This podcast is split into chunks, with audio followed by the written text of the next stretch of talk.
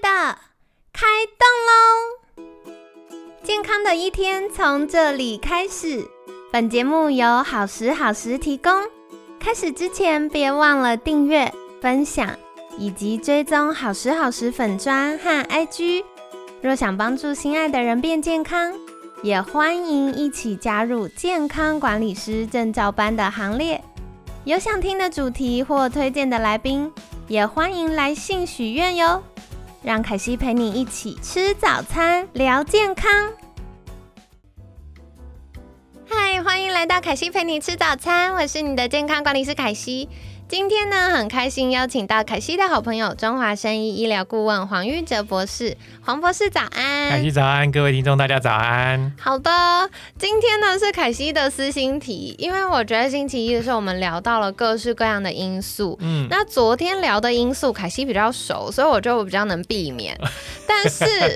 身为极度需要使用大脑，然后又有点金鱼脑的凯西，我觉得今天这几个我想问的话题有点难呢。好，首先第一个是，我觉得每个人的大忌年龄这件事，他无法，他不可逆。对。他去了就去了，没错。这个该怎么办啊？OK，那基本上今天就是因为我们昨天是讲六十岁以前的人造成神经胶细胞愈化的比较常见的三个原因。对对那今天是讲六十岁以后的呃三个原因，那其中一个是共通嘛，就是头部外伤。那我们昨天讲过了。那另外两个就是第一个刚刚凯西讲的年纪或年龄啦。My God！对，那其实年纪我们都知道，我们人都是人总有一天都会老。嗯。那其实当我们人越来越老，那其实我们脑部的，我们先不讲脑部，就是我们身身体上发炎一定会随着年纪增加越来越严重，就是所谓的慢性发炎。对对，那慢性发炎到后来就会造成的，我们身体会制造很多的细胞因子，所谓的 cytokine。对，那这个 cytokine 过多的话，就会跑到脑部，它就会造成神经胶细胞的愈活化。哦，原来是这样。对，那刚刚也有凯西有提到，那怎么预防呢，或是延缓？对，很不想面对。对，我们应该说，我们没办法改变我们年纪的数字，对，但是我们可以改变我们呃脑部神经健康的状态是可以的。了解。对，基本上这其实像我刚刚讲的，老化造成的慢性发炎，那其实这个过程一定是随着你的环境。你的怎么吃、怎么睡、怎么运动、如何处理压力而有所不一样。对，当你呃营养均衡、有运动、有按时睡觉，然后按时处理的压力，然后不要有各种慢性疾病，当然你造成的慢性发炎、造成老化造成慢性发炎的不速度一定会越来越慢。对，这是这是一定的。对，因为这个凯西又想要再把我们家奶奶搬出来，因为我奶奶我就觉得哇，年纪这么大，可是头脑还是很好，很清楚。然后我就发现哦，原来我我就一直在观察，偷偷观察我奶奶她到底是怎么过生活。那其实我奶奶她也不是刻意有什么样的信念，刻意养生，不是，是我觉得嗯。长期从小到大培养出一些生活习惯，没错。然后我在观察的时候，我就发现奶奶其实不太会计较什么事。奶奶年纪越大越可爱，然后就很爱撒娇，跟大家都好好的相处都很愉快。然后呢，有什么事情也不太往心里去。那饮食的时候，每餐就是有有蛋白质有菜，然后也不会吃到过饱。嗯，对，没错，对，就是很节制。那以前我们就想，啊，奶奶就好好秀气哦，然后吃这样。后来我发现，其实吃的刚刚好，然后避免造成一些肥胖或过度摄取高油高糖的食物，其实也是很重要。没错，没错。所以它就就是从小细节，然后一一点一点累积出来，然后决定你老了之后，你脑部神经的状态是怎么样子。我突然又有动力，好好去来检视我自己的健康。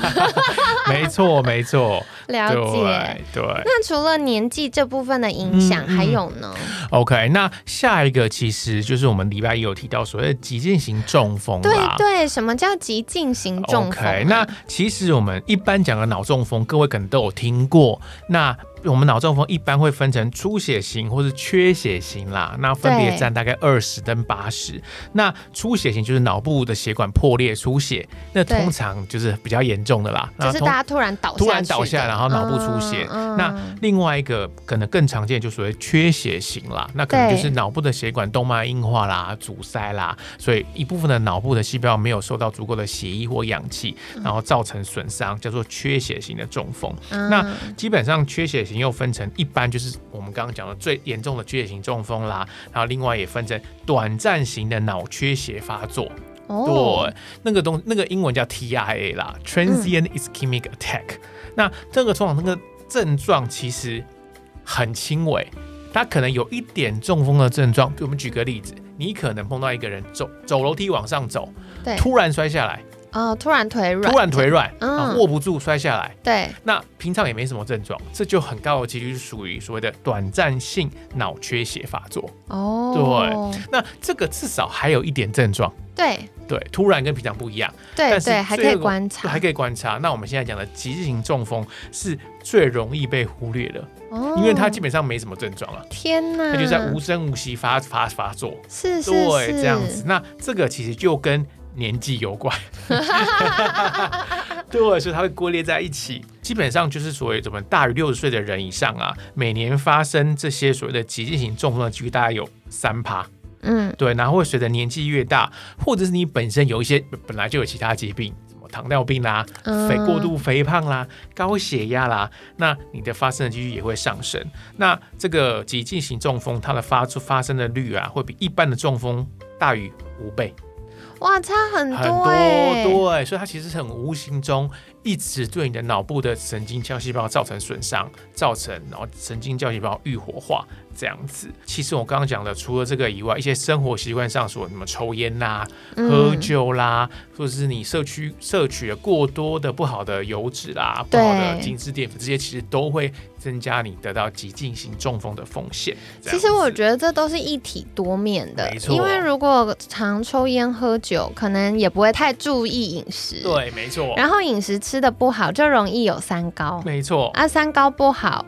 大脑就不太好，没错，其实都是连在一起。像 凯西刚刚说的，没错。所以其实是一体多面，就是如果，但好处是我们去改善一件事情，有机会就其他也顺带一起改善。对，没错，没错。哦，原来如此。对那说到这个急性型中风，它会对我们造成什么影响呢？OK，那基本上急性中风，虽然我们刚刚说它的症状很轻微，很容易忽略，那它其实有一点点小症状啊，比如说可能你的。因为我们刚刚说脑部后面那一块是控制我们视觉嘛，所以你可能突然发现你的视野怎么开始变有些缺陷啦，甚至你的步态怎么开始不稳啦，甚至变成比较哎变成跟以前相比变成比较容易跌倒，甚至这些精细的动作开始没办法做，对，所以可能比如说你的工作是需要一些精细的一些手指的操作，啊，怎么以前都很顺。那么最近发现怎么开始卡卡的卡卡的，对，然后甚至你的动作开始变慢啦，你的记忆啦、语言啦、反应力啦，跟一些执行力、决策力都开始变，执行速度变慢，这些其实都有可能是一些急进型中风的出的症状，这样子。了解了解，所以其实我觉得这个它很细微，它需要大家日常生活中多观察。对，所以有可能自己被病人自己本身都不会发觉，就需要靠家人朋友啊去看得出来，然后提醒这样子。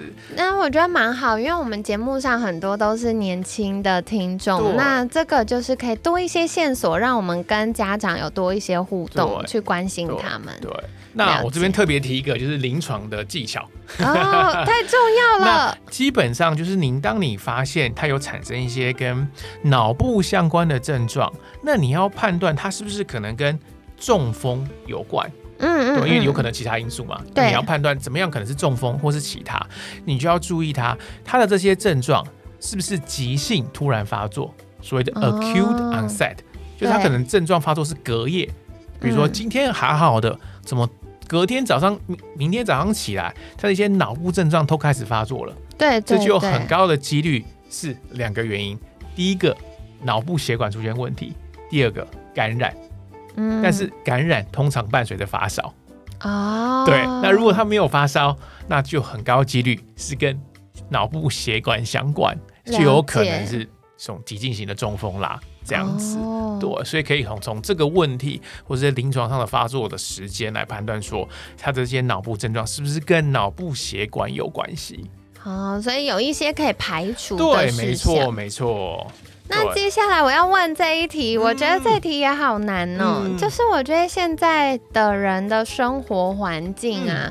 越来越多污染源，像有的时候我在上呃平衡饮食班或者证照班的时候，我就会跟大家分享，然后大家就会提到说，可惜我们现在污染源这么多，好像无法排除。我有说，嗯，对，水有水的污染，空气有空气污染，然后吃的东西有些还有农药、重金属，那这个 该怎么办？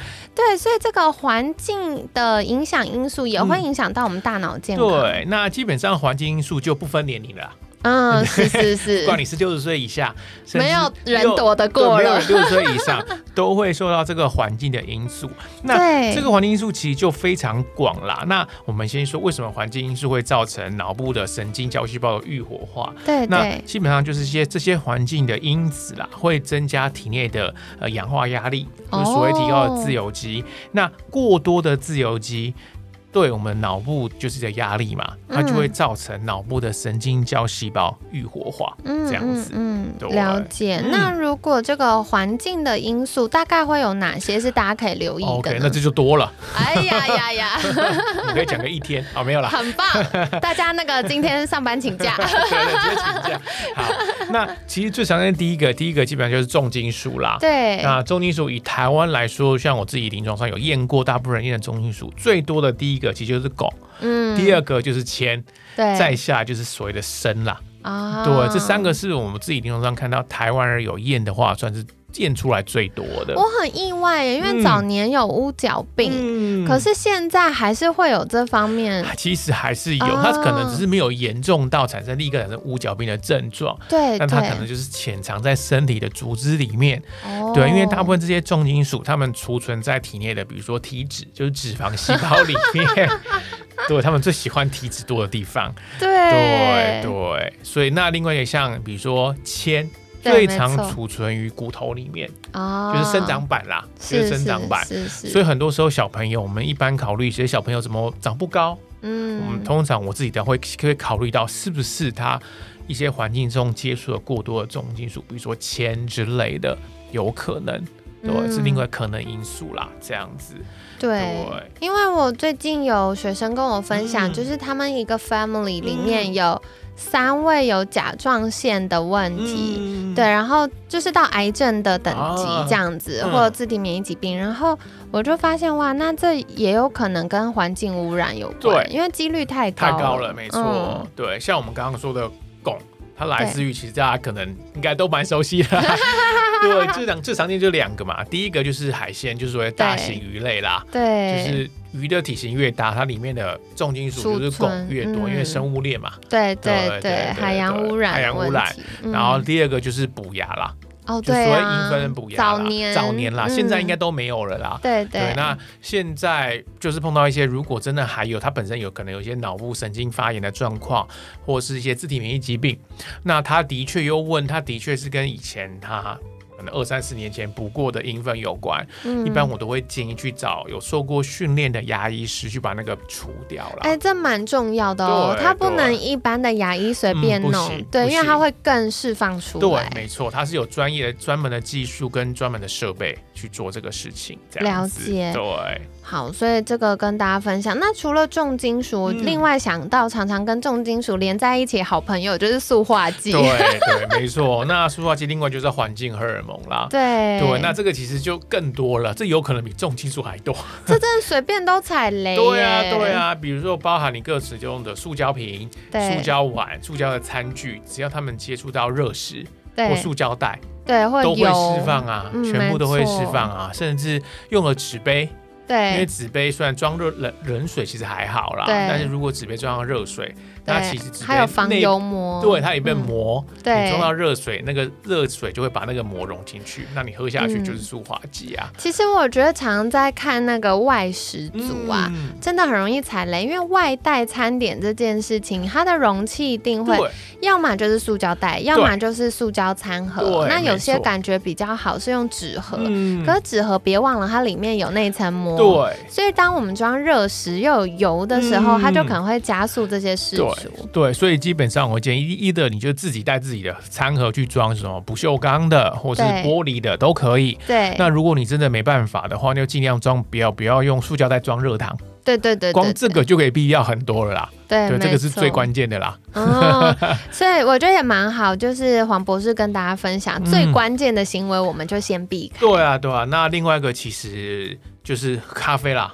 啊，对哎，对，咖啡也是，对因为很长，其实随着，因为当下还热啦，那，之后冬天要来了，嗯，大家早上喜欢喝热咖啡，对，没错，除非你热咖啡是带自己的杯子去装，那当然还 OK。但如果你是去买那种杯子，买用超商买那种咖啡的话，它杯子装，但它虽然那个杯子是纸的，好像感觉哎、还好，但它上面那个盖子是塑胶的。呃，对，没错。那你装热咖啡那个热气一蒸上去，那个塑胶也会被受热气影响，会融对会进去。释出，对。哦对太难了。所以一般建议就是你买到之后就要把上面那个盖子拿掉。对对对。对，我通常都这样，对但还是很难，大家就内用好不好？用，因为他们内用是用马克哦，杯，对对，那个会好多了。对，好，所以我们尽可能大家绞尽脑汁发挥一点创意对啊，哦，去避开这个问题。其实真的太多了啦。嗯，对。那除了重金属跟塑化剂，还有嗯。哪些是大家可以留意的呢，OK，那其实包含了所谓的慢性压力，这对，这基本上是所有啦。各种压力身心理的压力，对对对，可能是物理上的压力，可能是生理上的压力，都算压力啦。对，那呃，这些压力其实就会提高我们体内一个叫做 NLPR 的发炎体。那这个嗯 NLPR 发炎体过多，就会造成脑部的神经胶细胞愈活化。嗯对，那那什么原因会造成发炎体过多？除了慢性压力以外，缺乏睡眠啦。哎，大家是不是又倒一片了？昨天晚上熬夜的同学举手。对，对，所以基本上你有长期的熬夜。那我们当然，这个熬夜其实我自己的标准其实就是大部分人做不到。我好想听，我好想听。对，因为最好的睡眠时间其实是十点啦。太难了吧？对，真的蛮难的。我已经觉得我自己是资优生，我十点半睡都还超过黄博士的标对，最准。标准是十点，但我相信大概十个有十个都做不到，就对是没办法。目前就是太太多诱惑，太多事情要做了。对对对那，如果真的没办法，我会建议不要不要超过十二点啦。嗯，对，完蛋！我看到我们旁边有小美女，眼睛开始飘啊飘。但其实我觉得这件事情蛮好的。嗯我一开始我跟大家分享过嘛，以前我也超晚睡，嗯就是工作很忙的时候，就是都说早点睡，真的是早要吃早点的时候才会睡。对，没但我后来我后来怎么去调的，就是真的是我觉得我需要有清晰的脑袋。嗯我的工作节奏很快，我需要有清晰的脑袋，所以我后来真的是牙一咬就开始训练自己早睡。嗯但我意外得到一个好处，是因为我早睡的时候，通常大家还在一直散讯息，然后我就不理他，我就睡了，睡了会睡得更好。睡得更好。对，而且有一种就是全部的人都要上班上课，只有你放假的那种快乐感，你们懂吗？然后，但我因为很早睡，所以隔天我大概五点半六点就醒来，嗯全部的人全世界都还在睡觉没，错，就换我骚扰大家。没错，开始回信息，真的，哎、所以一天多个六个小时可以用，其实蛮开心的。对没错，对，好，所以跟大家说，以后就是看谁比较那个。好，那除了这个熬夜啊，嗯或者是各式各样慢性压力之外，我还想到一个，我们现在监管是大家很厉害的，嗯就是食物过敏源。对，基本嗯上这个大部分的食物过敏或食物敏感啦，当很多你有验才会知道。那如果没有办法验的话，最常见需要避的其实就是麸质跟奶类啦。只 直接告诉你不用验了，就这两个最常见啦，最常见啦。因为为什么？因为这两个就是不管是从我们文献上，就是我们做研究，或是我们自己临床上看到，它的确就是会产生非常多各种各式各样不一样的症状。那当你可以把肤质戒掉、奶类戒掉的话，通常你的症状都可以好个大概五十 percent 以上。很酷哎，但当然就是说起来很简单，但是只就是执行执行力上面的问题啦，这样子对。好，所以如果大家需要知道就是细节该怎么做的话，也可以在私讯我们官方赖账号，那会有监管师就是可以协助大家。我觉得这件事很值得，对，没错。因为凯西有在节目上分享过很多次，我从小到大就是早上起床肠绞痛，然后鼻子过敏，很严重的偏头痛，就是会每次痛到眼睛看不到，然后就是狂吐的那种。然后生理痛，对。对，可是当我戒掉肤质之后，把身体调好之后，这些症状全部都不见，就再也没发生过。没错，没错。我觉得很酷哎。对，那基本上肤质就是基本上就是只要是麦做的东西就算了，面粉做的东西，对就是你会看到全重全重啊，就是任何东西只要是麦字结尾的，除了藜麦以外，对，其他都是。好难哦！对啊，小麦、大麦、黑麦、裸麦，这些都是啊，全部都是有麸质的。大家你们看看，黄博士这么严格，凯西还放过你们的。但不过我觉得这蛮好，因为在台湾很幸运的是，我们毕竟还是以米饭为主食。对对，所以除了呃面粉制品之外，有的时候大家多吃一点米，嗯嗯，其实是蛮好的。对，但只是就是小麦制品很好吃啦。那真的很好吃哎，我也是戒好久，我以前疯狂爱。吃水饺，哇，好好吃哦！对我超爱吃面条，超爱吃水饺的。对，好，所以，嗯，但好处是你身体变健康，肠道变健康之后，你的味觉跟偏好会改变。对，没错，对，就不会觉得那么致命了。嗯，是的，你会习惯它。对对，没错没错。好，所以已经跟大家说了，要避的先避喽。没错。好，那除了这些呢？那另外一个其实就是跟呃血糖有关啦。就是如果你本身有胰岛素阻抗，或是已经是糖尿病的人，那你当然就会增加脑部神经胶细胞愈活化的风险。对，这其实蛮直观的啦。嗯，只要你有血糖血糖不好，你的身体就不会好啊。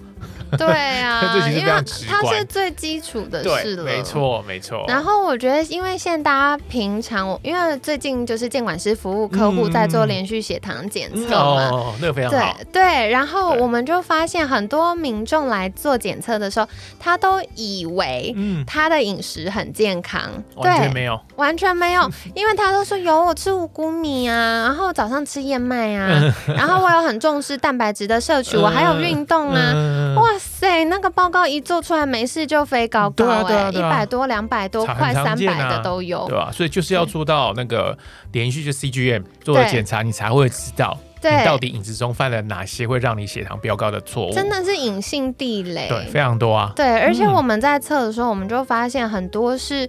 呃，基因跟基因遗传有关，所以同样的饮食，可能这个人吃没问题，可是这个人吃他就很有状况。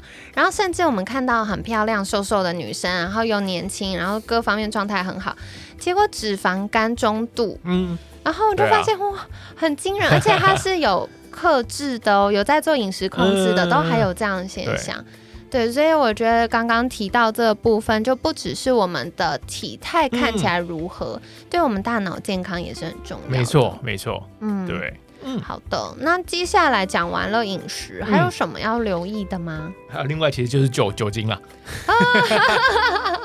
那你各位可能有有这个听过，或是我不知道有没有经验啦。对。就是各位如果有看过一些酒酒驾的人被警察拦下来，那当然现在大部分比较常见就是直接吹气嘛，对看你的酒精浓度。但比较早以前，他警察可能会请你下来做一些动作。比如说走一直线啦，哦对对，看你的平衡啦，嗯那你会觉得他为什么？那其实就是告诉我们，酒精它会影响到我们的小脑，因为小脑控管平衡嘛，有道理。所以反过来，警察要验你有没有酒驾，就是做一些测量你平衡的动作。嗯，是，对。那所以基本上酒精喝太多，或者你本身真的比较容易受到酒精的损伤的话，你的平衡、你的小脑中的神经胶细胞就会被愈活化。天呐！对对，好，所以跟大家分享要特别留意哦。对，那另外一点就是怎么留意呢？其实如果你发现你的呃宿醉情况特别严重，哦，有可能就是你的脑部的神经细胞其实已经被愈活化了啦。天哪！对，哦，然后所以你酒宿醉的情况才会这么大。对对对对对，不然它应该代谢完就代谢完了。对，哦，所以这点你可以各位可以看一下，如果下次真的有聚餐有喝酒，你只要隔天起来发现，哎，你怎么酒宿醉的情况比之前来的严重很多？对，其实就是告诉你，你可能你的脑部的神经胶细胞已经可能有一点状况了。哎，大家，我觉得年底到了，大家那个聚餐的频率越来越多，对，然后或跟好姐妹、跟好朋友们吃饭，就互相关心一下。对，没错，没错。那个年纪慢慢到了，喝酒会变老变丑，大脑还会变笨，拜托大家，还有还是要克制一下啦。对，谨慎谨慎。没错。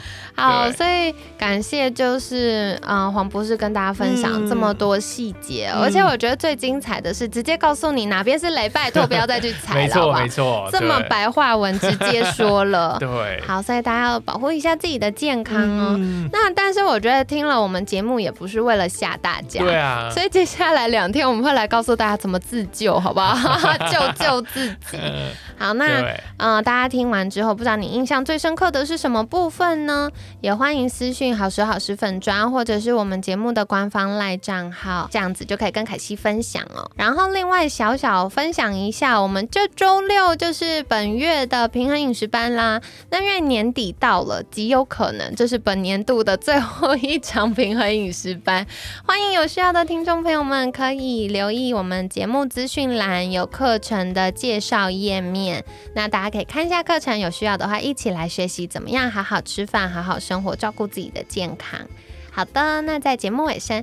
杨瑶邀请黄博士再次介绍，如果大家要练习好好照顾自己的大脑健康，不要踩雷的话，可以去哪里获得相关资讯呢？好啊，那各位可以到我们 Doctor Fun Med 的官网参加我们的线上课程，然后针对不同的主题都有非常完整的介绍，包含肠道啦、免疫失衡啦、血糖控制啊、心血管，然后以及跟这周主题相关的课程，它的名字叫做脑在纠结嘛，如何调节神经发炎，都在上面可以。找得到，那各位可以在网络上搜寻“公医一线上”就可以了哦。好的，所以凯西会把链接放在节目资讯栏哦。我真的很鼓励大家可以去上课哦，因为凯西自己有先去上，然后上完之后我就发现，哎，我觉得很喜欢黄博士分享的方式，是因为不只告诉我们。呃，因果关系还告诉我们背后可能的雷在哪里，以及到底要怎么去解决它。因为大家被吓完之后总是要解决嘛，所以呢，大家可以赶快去上课，那里面非常非常详细告诉大家解方在哪里哦。好的，那今天呢，感谢中华生医医疗顾问黄玉哲博士的分享，每天十分钟，健康好轻松，凯西陪你吃早餐，我们下次见，拜拜，拜拜，谢谢大家。